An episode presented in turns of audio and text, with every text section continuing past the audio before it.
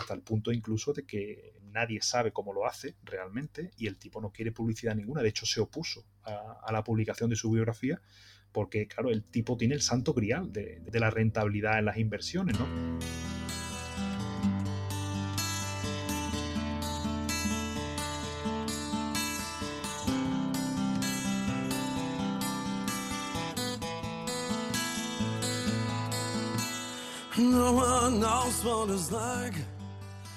Muy buenas a todo el mundo, soy Adrián Susudio y esto es Charlando con Libros. Ahora, en esta segunda parte, con Pablo Domínguez, vamos a conocerlo un poco más.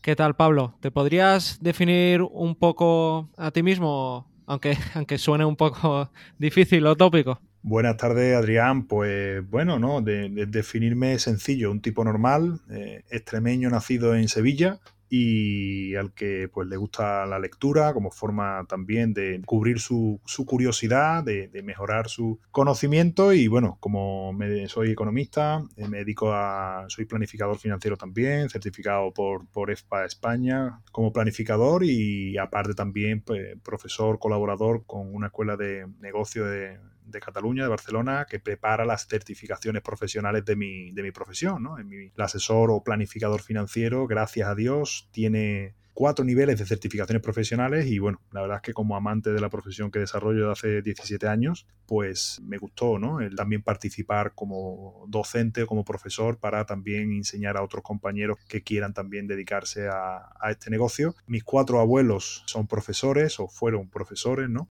Yo creo que eso tiene algo que ver, ¿no? En que, en que haya acabado también con docencia, por un lado, en escuelas, ¿no? De, de negocios con mi certificación y con mis clientes también, con los que evidentemente la labor docente es, es continua, ¿no? Porque siempre un planificador financiero, entre otras cosas, pues tiene que traducir, ¿no? En, en idioma de cada familia, pues qué está ocurriendo en el mundo desde un punto de vista económico para que después obviamente sus decisiones económicas presentes y futuras se tomen con la mayor sensatez ¿no? y sentido común posible. ¿Y qué te aporta la docencia? Te, respondo en línea con lo que te comentan varios autores, ¿no? Hay un, hay un libro de, ventas que me encantó, que es Frank Berger, y que te decía, te indicaba que la mejor forma de aprender a vender es hablando en público y otros autores que te indican que la mejor forma de aprender es enseñando. Uno, esas dos recomendaciones y eso fue un poco lo que me empujó a también a la, a la docencia. Pues mira, muy parecido a una de las razones principales por las que monté este podcast. Totalmente. ¿Y entonces qué te aportan los libros? Fundamentalmente conocimiento, disfrute, recordarme cuán ignorante soy, absolutamente, y sobre todo es una forma de, digamos, cubrir o alimentar la curiosidad eh, gigante que, siempre tengo, ¿no? Eh, si, si, hay algo que le doy gracias, ¿no? A, a, la vida, ¿no? A Dios o, a, la secuencia genética, ¿no? Que me haya tocado, ¿no? Por, por nacimiento es tener una curiosidad gigante gigante, ¿no? Y, esto mm, con, libros obviamente tienes la, forma perfecta, ¿no? Por, los diferentes ámbitos de conocimiento que te proporciona. Es un buffet libre, ¿no? Es como el que llega con muchísima hambre un buffet libre gigante, pues para mí una librería, aparte de otras sensaciones, es justamente eso, ¿no? Decir, oye, ¿de qué quiero saber más, ¿no? O, dónde quiero ir reduciendo mi, gigantesco campo de ignorancia. Y sobre todo también la lectura me ha ayudado a pensar. Y esta, esta parte para mí me resulta clave, ¿no? Es decir, me ha ayudado a pensar, me ha ayudado a mejorar mi capacidad en la toma de decisiones y también me ha ayudado también a, a vivir más en paz, ¿no? En cierta forma, ¿no? Es decir, me ha dado una sensación también de tranquilidad interna, en el sentido de, saberte, ¿no? o de situarte, ¿no? En, eh, dónde estás realmente y que eso también te dé una cierta tranquilidad. Muy bien. ¿Y podrías decirnos tus libros favoritos, sean de ficción o de no ficción? A ver, el orden es indiferente, ¿vale? Yo te voy a decir varios libros que me han dado la vuelta a la cabeza entera. Nassim Nicolás Taleb. No te diría un libro, te diría el autor. Como autor, es un autor que me ha hecho preocuparme por la filosofía, por ejemplo, cosa que para mí era una temática absolutamente abandonada y que tampoco le veía demasiado sentido, claro, ignorante de mí, y me ha hecho un seguidor acérrimo de la corriente del estoicismo, la cual me ha dado muchísimo a nivel personal y a nivel vital y a nivel laboral. Es una corriente que recomiendo a, los lectores que ahonden sobre ella en la medida de sus posibilidades, porque es una corriente muy sencilla de entender, seguir, cada vez está habiendo más literatura en castellano. Invicto de Marcos Vázquez es buenísimo, por ejemplo. Tengo, lo tengo en, pendientes, o bueno, en este caso, cómo ser un estoico de Massimo Pigliucci sería... También es bueno, aunque me gusta más el de Marcos Vázquez, me gustó más, también fue el primero. Normalmente el primer libro de estoicismo que te lees te marca, ¿eh? también te lo digo. Es decir, Exacto. Y habría como dos líneas de lectura, uno de los propios autores, como puede ser leer a Pícteto, leer a Marco Aurelio, que es un libro para tener en su edición, en su edición el libro negro en grande, incluso enmarcarla en casa y no es ninguna locura, ¿no? Tener el libro de Marco Aurelio en meditaciones, tenerlo marcado en tu salón de casa. O, por ejemplo, leer a Séneca, ¿no? También es absolutamente eh, apasionante. Y, o, la lectura de estoicismo de autores que te lo interpretan. Pues puede ser Massimo Pigliucci, como puede ser también el libro de, de, Marco Vázquez, como puede ser también un autor que me, me, me parece fantástico, es Ryan Holiday, que tiene varias temáticas eh, sobre, sobre ella. Tengo un podcast, sí, La quietud es la clave. Efectivamente. Que con Fernando de Píldoras del Conocimiento. El obstáculo es el camino, que lo editó Océano. El ego es el enemigo. El ego es el enemigo, librazo. Y ahora estoy con quietud Ahora uno de los, de los dos libros que estoy leyendo ahora es Quietud, me está pareciendo espectacular. Mi favorito de él por ahora es mi favorito porque es el que toca más temáticas. Totalmente. Por eso le dedicamos un podcast. Y mi última adquisición de Ryan Holiday es Diario para Estoicos, que es una lectura para cada día del año también muy, muy interesante. Y tengo ahí en pendientes de lectura ya adquirido en mi antibiblioteca, como diría la Taleb, que sería, digamos, los libros comprados pero pendientes de lectura. Vida de los estoicos, ¿no? Donde ahonda eh, digamos, en la vida de diferentes personajes de, aquella época, tanto en Grecia como, como, en Roma, ¿no? Incluso con la distinción del estoicismo griego frente al estoicismo romano, ¿no? La verdad que me parece una temática genial. Vuelvo al inicio que me desvío. Nassim Nicolás Taleb, y para mí el, su libro de cabecera, el libro que, me hizo ver la vida de otra forma, de verdad te lo digo, El Cisne Negro. O sea, me parece una absoluta obra maestra sin duda. O sea, a partir, de, a partir del cisne negro empieza la vida, ¿no? Empieza un nuevo enfoque de las cosas, de cómo ocurren, de cómo pueden ocurrir y sobre todo de, cuán prudente y cauto debes de ser en muchas cosas. Por ejemplo, en lo que a mí se refiere la parte laboral, en la gestión de los mercados financieros, ¿no? Es decir, en todo el mundo de inversiones, economía, la complejidad del mundo, la pérdida de tiempo que es la predicción ¿no? de, muchos gurús, aunque el ser humano siempre está tratando de alimentarse de predicciones. Nassim te pone, te pone en tu sitio. ¿no? Después, la segunda referencia, eh, existe la suerte. Es una, forma soft ¿no? de, del cisne negro, también muy recomendable y para mí el segundo título importante sería Antifrágil de Nassim. O sea, otra, otra absoluta maravilla. Mi favorito. Ahí, aquí hay, hay eh, digamos, opiniones eh, contra de gente que tira más para antifrágil, porque es una filosofía vital, ¿no? Que todo el mundo le gusta, ¿no? De, tratar de asemejarse, ¿no? Eso de convertirte en más fuerte ante eventos negativos, ante, ante los golpes, ¿no? Eso es, absolutamente clave, ¿no? Hmm, y el propio libro toca más cosas que el cisne negro. Sí, sí, totalmente. a mí me, me abrió a muchos más mundos que el cisne negro. Los dos son muy buenos pero si tuviera que elegir entre papá y mamá, elegiría Antifrágil. ¿Cuál leíste primero? Antifrágil. Es que marca. Yo leí primero Cisne y me dejó, me dejó con las piernas colgando. saliendo de, de Nassim, otros libros que me parecen espectaculares, eh, siempre tiene que venir aquí Jared Diamond. Armas, Germen de Acero, una absoluta maravilla. El primer podcast de todo, por el que empecé. El, empecé el podcast con este explicándole a Rob, a un amigo, este libro. Así empezó este podcast, mira, que además fue improvisado. Me parece fantástico y tengo, tengo, pasa que son, son libros importantes, son libros, eh, es lectura exigente en tamaño. No muy difícil tampoco, ni fácil ni difícil. No, eh, pero sí que en tamaño se, es. Se entiende bien, pero estamos hablando de, de, niveles de grosor importante que, que esto hay lectores que le echa para atrás, ¿no? Colapsos eh, es su segundo título. Lo tengo en, efectivamente también en el listado y un par de títulos más, como es Crisis también, el, y donde empezó todo. Charlie Manger recomienda de Jared Diamond en segunda línea, después de Armas Géminis Acero, recomienda el tercer chimpancé. No lo tengo, pero siendo Charlie Manger para mí un semidios del, del conocimiento y de la lectura, obviamente siempre le presto mucha atención a lo que ese hombre recomienda a su, a su edad y cuidado con, el amigo Charlie y todas sus recomendaciones porque hay que ponerse recto. Entre su top 3 de libros de Charlie está Influencia, decía el Dini. Más libros que a mí me han parecido absolutamente gigantes, ¿no? Notificación roja, Bill Browder. O sea, no te vas a levantar del sofá hasta que te lo acabes. Pocos libros estás leyendo y estás diciendo no quiero, no quiero, no quiero levantar. Pero es ficción. No, no, es realidad. De ficción creo que no te voy a dar ningún título. En eso mm, eh, no he sido un buen invitado, lo siento en el alma por, los lectores. No, no, cada uno le lo que le gusta y con lo que, como habías dicho, que, enganchaba tanto, digo, a lo mejor es ficción. No, no, no, no o sea, es, es, divulgación, es ensayo, pero te engancha. Eso, sí, eso es difícil, ¿eh? Es que a mí lo que me engancha, es que a mí, Adrián, lo que me engancha es lo que ocurre, lo que pasa, lo que es real. Tengo un sesgo absolutamente claro. De hecho, si una película me quiere vender, que la vea, póngame usted en el título inicial de la película basado en hechos reales. Ya me tienes Te recomiendo un libro que es el, a lo mejor lo has leído, que es Territorio Comanche, de Arturo Pérez Reverte. tomo nota, tomo nota Territorio Comanche. Explica los 21 años de reportero de guerra. Pues eso, pinta muy y bien. Y es muy cortito además, es, es, que se lee en una tarde. Es muy, muy corto.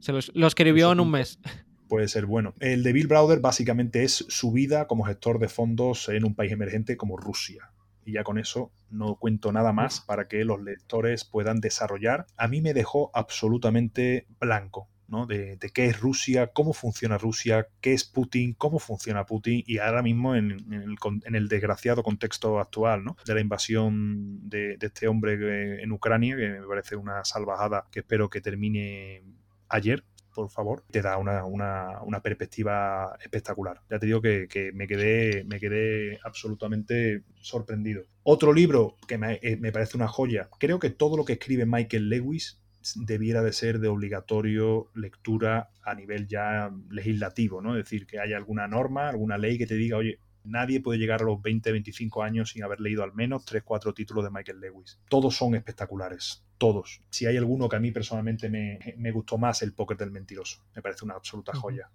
Cómo se desarrollaron los mercados de renta fija en Norteamérica en los años 80, qué es lo que se respiraba ¿no? en aquella época, toda la historia de Salomon Brothers, ¿no? y cómo, cómo fue un player gigante en aquella época, cómo se desarrollaron los mercados de bonos basura con Michael Milken a la cabeza. De hecho, aquí también lo lanzo a las editoriales que tengan a bien escuchar este podcast. Hay un título que es Predators Ball, donde explica realmente cómo eh, Drexel Burham, que fue, digamos, la compañía de Michael Milken, desarrolló el mercado de bonos basura, de lo que se llaman los bonos high yield. Es editoriales en castellano. Es fundamental que en España haya literatura escrita, por favor, del nacimiento del mercado de bonos high yield. Aparte que es una historia apasionante y toda la historia de Michael Milken y cómo acaba entre rejas y por lo que decimos aquí en el sur, eh, actitudes, eh, digamos, más propias eh, del mundo del mangazo formación privilegiada, etcétera, etcétera. O sea, apasionante. Apasionante el libro no lo. De, Tomo nota. de Michael Lewis, El póker del mentiroso. Y para terminar. También avisar que a Pablo lo estáis oyendo que a veces más alejado, se acerca más, es que todo el rato se está girando para ver su biblioteca gigante, para ir chequeando todos esos libros.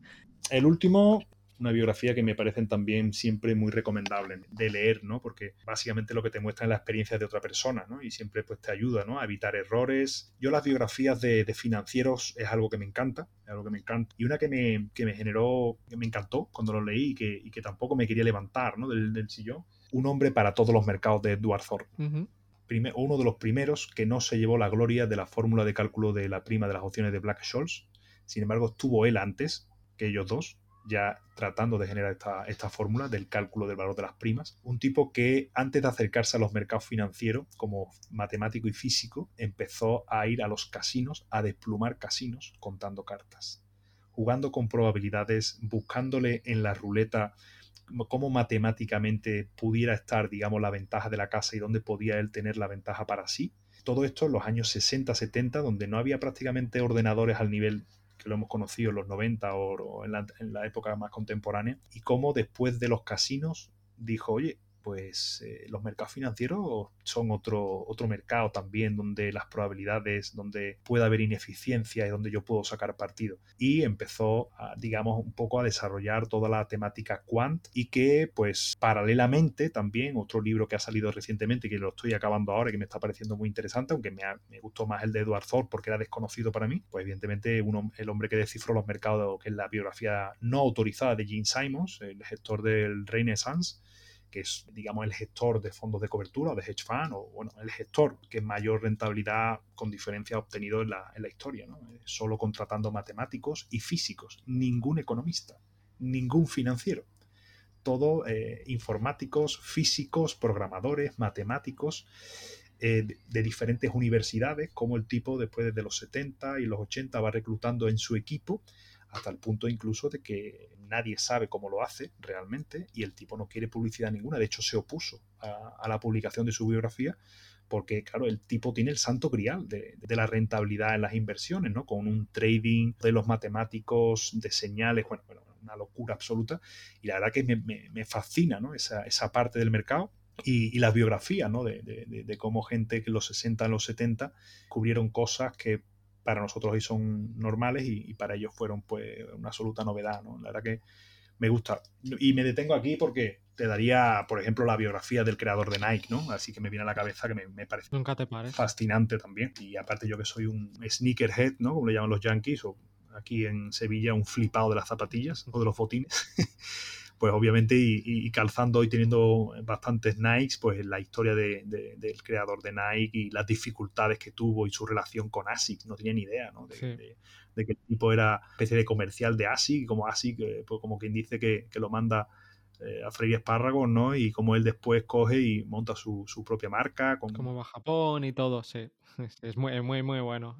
¿Y un libro que te marcó la infancia o la adolescencia? El tesoro de Fermín Minar, flipante. Lo leí de pequeño, de Dimas Más, me encantó. Básicamente va de cómo un niño de instituto que suspende asignaturas, le dan, le ponen un profesor particular muy enigmático. Claro, esto eh, me moló leerlo con 14, 15 años, porque el protagonista tenía esa misma edad. Y le contrata a un profesor particular que durante el desarrollo del libro le descubre el libro más importante que existe, que es el diccionario. Y cómo ahonda un poco mediante esta metáfora en cómo de importante es un correcto uso del, lenguaje, de las palabras, de su conocimiento y, para poder expresarte, poder expresar bien tus sentimientos, tu opinión, lo que quieres saber. Y fue un libro que, con 14 años me, me, impactó muchísimo en qué importante es el dominio del lenguaje y cómo la lectura también eso te lo promueve.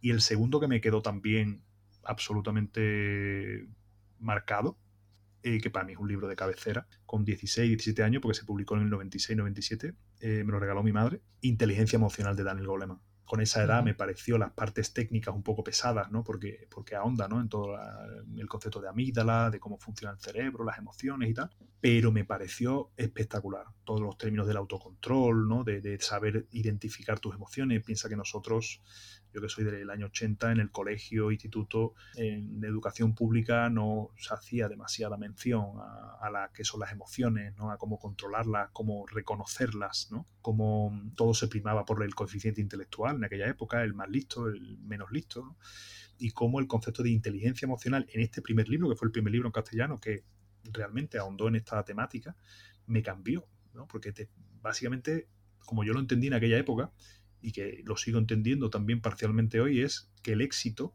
social de muchos seres humanos tiene muchísimo que ver con este concepto de inteligencia emocional, ¿no? de cómo de la empatía, ¿no? esa palabra que a mediados de los 90 no existía y que hoy estamos hartos de escuchar. Pues, Muy bien. ¿Y un libro que no te hayas podido acabar? ¿El que más rabia te dio no poder acabarte? Normalmente si no te acabas un libro y te da rabia es porque a lo mejor lo has perdido y no lo has vuelto a comprar.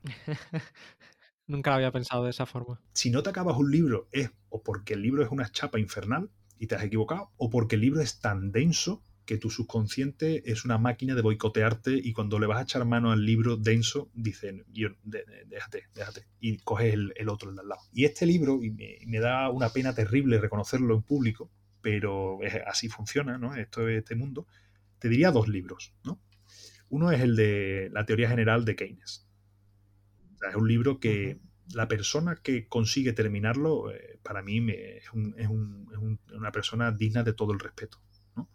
por paciencia, por, por, por, capacidad de, no perder el hilo, porque tiene un lenguaje denso, denso bastante y se hace pesado, ¿no? Un libro que te habla cada dos por tres de renta disponible, por ejemplo, ¿no? Incluso con, incluso con su fórmula. Yo cuando en un libro veo fórmula, me acuerdo de la carrera y digo, yo no he venido aquí a leer fórmulas, ¿no? Pues eso ya lo tuve en la carrera, ¿no? Yo lo que quiero son explicaciones, ¿no?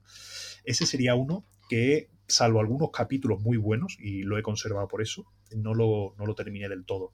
Y el otro que tengo, que empecé hace un par de años y que me digo a mí mismo que lo quiero acabar, ¿no? Es Estabilizando una economía inestable de Jaime Minsky, que es de Editorial Profit que es un librazo imperial en, cuanto a exigencia, un libro complejo, eh, entra en fórmulas. Un libro bonito, tiene pasajes que me parecen muy interesantes, ¿no? Eh, eh, Jaime Minsky es un economista que defiende básicamente que los mercados son inestables por su propia condición y por su propia circunstancia y que incluso el, propio concepto de estabilidad conlleva inestabilidad posterior. Y defiende un poco el papel de los bancos centrales como entes superiores para un poco matizar esa inestabilidad o controlarla de cierta manera, ¿no? Es decir, en este caso sería un economista que está, digamos que, opinión favorable, ¿no? A la existencia de bancos centrales ahora que está tan de moda en muchos eh, expertos economistas criticar la labor de los bancos centrales en base un poco a las últimas actuaciones ¿no? que han tenido de política monetaria expansivas, que han sido pues, un poco experimentos que nadie sabe cómo pueden acabar, obviamente siempre esperemos que acaben bien. Pues este libro que salió en castellano hace relativamente poco y que yo incluso recuerdo haber recomendado la propia editorial que lo ha sacado en castellano, que no había nada de este autor, ese me está acabando porque es, es complejo, complejo, fórmulas, desarrollos, y cuando uno está leyendo ¿no? en un ambiente un poco más relajado, lo que no quiere ver son fórmulas, al menos yo, ¿eh? algún lector es lo que le satisface, yo no, yo me gustan más explicaciones, metáforas, historias, conceptos desarrollados, cosas que pasan, ¿no? Pero el tema fórmula, la verdad que en lectura me, parece un poquito más de, cosas de estudio, ¿no? De libros de, estudiar y de, las clases a lo mejor que, pueda impartir, pero no para lo que es la lectura, ¿no? Muy bien. Y como buen lector, ¿Tienes pensado algún día escribir un libro? Es una, idea recurrente que, te, que, va y viene que va y viene. O sea, no es algo que lo tenga como en la cabeza como una idea sí o sí, porque le tengo un respeto gigantesco a escribir un libro. Es, una labor absolutamente seria, disciplinada y a la que le, guardo un respeto máximo, ¿no? Porque, porque no, tendría la capacidad, ¿no? De, de publicar un libro que yo no entendiera que tiene algo muy interesante que, contar. ¿no? no, me gustaría faltar el respeto a, un lector en que no solo compre el libro, que yo creo que es más fácil comprar un libro que leerlo, sino yo creo que todos los que estemos escuchando esto estaremos de acuerdo. ¿no? Eh, todos los grandes lectores compramos a una velocidad más rápida de la que leemos, evidentemente por esta facilidad ¿no? de comprar frente a leer, pero mm, mi respeto no está tanto en los 10, 15 o 20 euros que alguien se gastase en un libro que yo publicara, sino en el tiempo que él dedicaría, pudiendo dedicar ese tiempo a otros libros maravillosos que hay por leer. Entonces, eso también me... Aquí hay un poco de síndrome del impostor. ¿no? Es decir, aquí también eso me da un respeto tan grande que tendría que verme yo en, en las circunstancias de decir, oye, creo que tengo o que puedo escribir algo que, le puede dar un eh, valor, ¿no? O, un entretenimiento, una información muy interesante. Entonces, es más una, un sueño, pero es un sueño que será eh, que lo haré realidad cuando me vea en situación de, decir, oye, creo que me tienes que dedicar dos o tres tardes eh, porque tengo algo bonito y chulo que, contarte y mira, te lo escribo con todo mi cariño y con todo mi, mi esfuerzo hasta que eso no llegue, seguiré siendo un lector aficionado en el que delegaré en terceros que me cuenten eso tan interesante. Muy loable. ¿Y una editorial favorita? Aquí ya entramos en, fricadas, permíteme la, expresión. ¿Por qué? Te explico. Hay una editorial, yo, que soy, yo soy muy de sensaciones, ¿no? Entonces yo entro en una librería y lo primero que hago es respirar fuertemente por defecto. Me encanta cómo huele una librería y me encanta cómo huele mi despacho de casa que huele a librería. Y eso me, eso me flipa. Entonces, hay una editorial que para mí hace los mejores libros en cuanto a tacto, en cuanto a edición, en cuanto a tangibilidad, en cuanto a uso, e, en cuanto al olor. Es espectacular, ¿no? Y es Deusto. O sea, para mí las portadas blandas de Deusto son insuperables, insuperables. Eh, insto a muchas editoriales a echar un vistazo en cómo edita Deusto porque hace portadas en mate o con brillo eh, espectaculares y, el olor de los libros de Deusto es eh, adictivo. O sea, tienen un olor especial, sobre todo los de tapa blanda. Fíjate tú la fricada que te acabo de, contar. Entonces, como editorial eh, preferida por contenido, que entiendo que es la pregunta, yo me he tomado la libertad de, dar esta primera característica. No, no. Pero como editorial por contenido eh, depende, ¿no? Porque mira, por ejemplo, eh, Debate me parece fantástica, Taurus me parece fantástica también, como, como, como, editoriales, Crítica también, ¿no? tiene, tiene títulos enormes, aparte obviamente de Deusto. Y no te podré decir una editorial, bueno, no me puedo olvidar jamás, perdón, de Acantilado Rojo y toda su Acantilado Rojo o sea, eh, es un espectáculo, o sea, es un espectáculo. De Fan Zweig, eh, los libros de, de, Zweig que me parecen absolutamente, que no te he dicho ninguno y, ha sido un, yo creo que la, mi gran cagada de esta tarde, no, habla, no haberte hablado de Stefan Zweig como autor de obligado lectura, al menos de uno o dos libros. Momentos estelares, El mundo de ayer. En uno de los últimos podcasts lo comentamos. Arturo Herrero también los comentó. Y fíjate que yo, Stefan Zweig, en mi, en mi ignorancia máxima y supina, ¿no? que es la que, como te he dicho al principio, intento siempre reducir, no lo tenía en, en el radar hace años, ¿no? y lo conocí por, por un gran amigo que creo que muchos eh, lo tenemos también como, como alguien absolutamente fundamental ¿no? en, nuestra vida lectora, como es Luis Torras, una fuente de conocimiento y de buenos títulos, y al que no lo conozca, por Dios, que, solucione ese problema y que, lo siga en Twitter y que lo tenga muy cerca, porque. Totalmente de acuerdo, sí.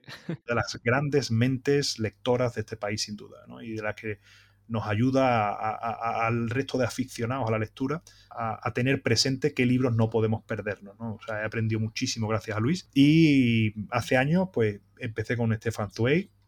Me he convertido en un amante de la literatura, yo soy una persona de, ciencia, no, no, la literatura, las letras no es algo que yo haya desarrollado nunca, y Stefan Zweig ha hecho que mi condición de gran garrulo de los números se, se reduzca y se convierta en un amante de la literatura y de lo que es leer a alguien que escribe como Los Ángeles, y es Stefan Zweig. Uno de mis autores favoritos. Y el de Mendel y los libros, que me lo he comprado hace poco en Wallapop a un precio extraordinario y además nuevo, que o sea, el que lo hubiera leído pues como tal. Y Acantilado Rojo sin duda sería también otra de las editoriales, pero no tengo una preferida, no tengo una preferida. Soy muy fan de toda editorial que edite en castellano títulos enormes, muy fan. De hecho, no tengo problema en publicitarlas en mi cuenta de Twitter. Todos los libros que leo siempre hago mención de la editorial, porque entiendo que hay que apoyarlas, entiendo que hay que animarlas e incluso soy muy pesado dándole ideas de títulos para traducir exactamente igual, que diga, ya está el pesado de Pablo aquí diciendo que si tal título lo traduzcamos al castellano, bueno, eh, ideas, ¿no? Y, si conseguimos que de esta manera, pues el, repertorio de títulos en castellano bien traducidos, cuidado, importante lo de bien traducidos, que normalmente tenemos suerte, porque tenemos un muy buen equipo de traductores en España, pues obviamente es de celebrar. Con lo cual, yo te animo a que sigas haciéndolo. Total. Y me parece la mejor forma claro, de darle, de darle publicidad y de agradecerle, porque, por ejemplo, en el caso de Conecta, ¿no? Si Conecta, que es la que, la que edita, eh, rompe la barrera del no, que es la de Never Split the Difference que hemos comentado, no hubiera tenido a bien editarlo, pues a lo mejor otra editorial se le hubiera escapado ese título. O, por ejemplo, el título de Phil Nine, ¿no? El de, el de Nunca te pares, ¿no? Conecta también tiene títulos digamos, también muy bien elegidos, ¿no? Entonces, ya te digo, muy fan, ¿no? Y te digo, por ejemplo, Profit, que es una editorial muy abierta también a escuchar recomendaciones, ¿no? Eh, también muy fan de ella. Empresa Activa también está también muy abierta, ¿no? A que lectores le, demos buenas ideas también de, traducción y son editoriales de, nuestro país y que, oye, que todo el apoyo y, soporte que le demos para nosotros como lectores pues, es magnífico. Muy bien. Y ya para acabar, ¿a quién te gustaría que invitara al podcast para comentar un libro y también para para que nos explique un poco sus libros favoritos y, sus proyectos. Sí, hombre, pues yo te doy dos, nombres que me vienen a la cabeza. El primero es Don Luis, mm. Don Luis Torras. O una segunda recomendación también, con el que intercambio también muchas, muchos libros y títulos e ideas, David Cano. David Cano, eh, de AFI, eh, analista financieros internacionales, y también un lector empedernido, con también un gusto también muy interesante. me ha dado muy buenas ideas de lectura. A mí me encantaría, obviamente. Pues muy bien, pues muchísimas gracias Pablo. Tenemos una gran lista de libros increíbles para leer. Muchísimas gracias por haber venido. A ti, muchas gracias también por invitarme, por el rato de buenas ideas eh, de lectura que hemos, que hemos echado y, nada, pues en adelante os seguiré con atención también para, para evidentemente tomar nota ¿no? de buenas ideas de, para leer que, compartáis con, con los invitados. Pues muchas gracias Pablo y hasta la próxima. Hasta pronto. behind blue eyes.